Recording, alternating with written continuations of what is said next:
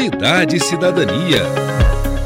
A exigência do exame toxicológico é essencial para a redução do número de acidentes, vítimas e também redução no número de mortes nas vias brasileiras. Em 2017, por exemplo, no primeiro ano em que o exame foi aplicado na íntegra, houve uma queda de 34% dos acidentes com caminhões e 45% das colisões com ônibus. E a partir de sábado, dia 1 de julho, tem mudança no Código de Trânsito Brasileiro em relação ao exame. A alteração tem como objetivo dar uma nova oportunidade a mais de 4 milhões de motoristas com CNHs nas categorias C, D e E que já estão multados por terem exames toxicológicos pendentes desde setembro de 2017. Sobre esse assunto, a gente conversa agora com a advogada criminalista e mestranda em Direito, Silvia Tramujas. Doutora Silvia, seja bem-vinda ao Jornal da Educativa. Bom dia, tudo bem? Bom dia. Tudo certo. Doutora, é, primeiro explica pra gente, né, o que, que é esse exame toxicológico? Quem que precisa fazer? Bom, o exame toxicológico ele é uma exigência dos condutores das carteiras C, D e E, né? É, que são os condutores de caminhões e ônibus, basicamente. É, ele é uma exigência por conta da responsabilidade que esses condutores carregam de é, conduzir veículos maiores ou conduzir veículos com mais pessoas e tanto para emitir a carteira quanto para realizar a renovação é preciso fazer aí exames toxicológicos de controle. Uhum. E doutora, que tipo de drogas podem ser encontradas, né, identificadas nesses exames?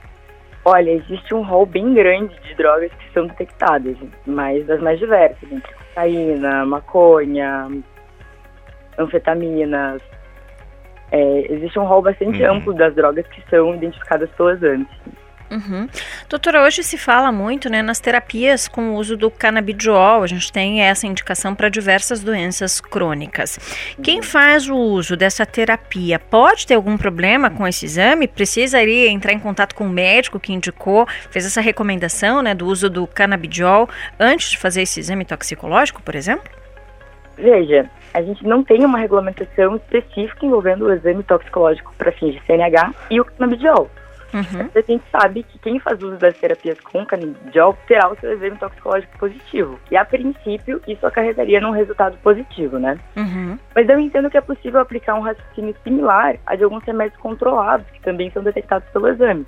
Uhum. Nesses casos, o condutor precisa apresentar aí o, a prescrição médica para o laboratório antes ou depois da realização do exame para que ele não volte positivo.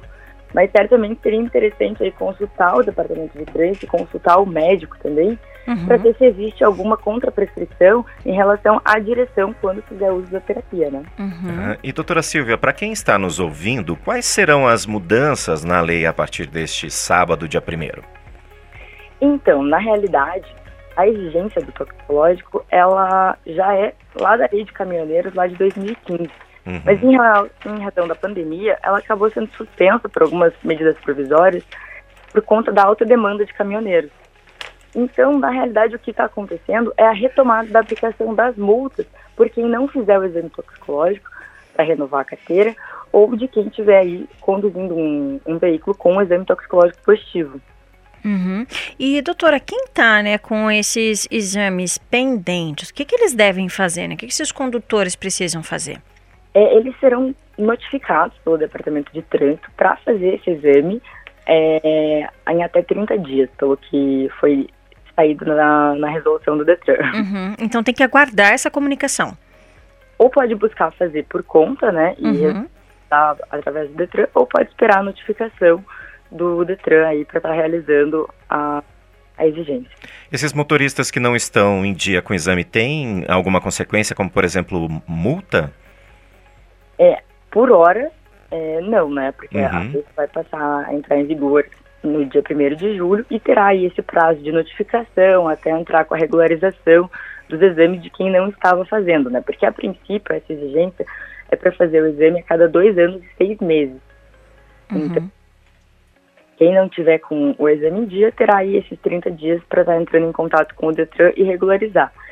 Após o prazo, aí acredito sim que quem estiver sem sem ter cumprido com a exigência, poderá ter aplicação de multa e consequentemente ter problemas aí no trabalho também, né? Uhum.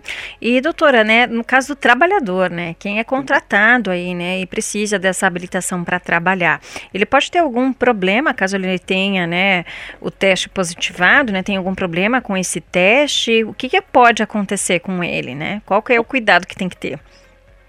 Aí a, a senhora diz aí, só para a gente entender, é o trabalhador que das empresas que exigem o exame toxicológico para admissional ou o motorista que é trabalhador? O motorista que é trabalhador. Trabalhador?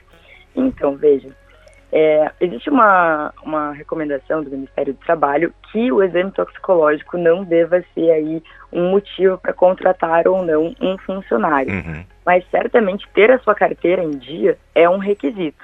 Então, pode sim levar à demissão por justa causa nos termos da jurisprudência.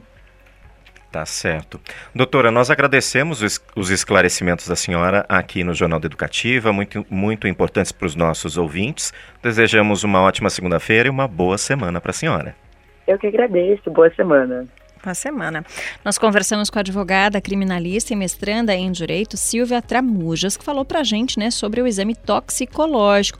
Lembrando, gente, que este exame é essencial para redução aí, né, dos acidentes. Em 2017, ele foi implementado e agora está sendo retomado. Os motoristas vão receber essa convocação para poder fazer esse exame já a partir deste sábado, dia 1 de julho. Então tem que ficar atento. A gente reforça: quem faz uso de medicamento controlado, né, que podem interferir, substâncias que podem interferir no exame, a gente tem aí tratamento não só com canabidiol, mas outras substâncias, outros tratamentos. Tem que entrar em contato, né, para poder informar o laboratório antes, entrar em contato com o seu médico que faz, né, esse tratamento, a recomendação dessa terapia para que não haja problemas aí, né? Porque a gente tem vários medicamentos que vão positivar nesse exame e tem que estar tá tudo certinho lá para você não ter dor de cabeça.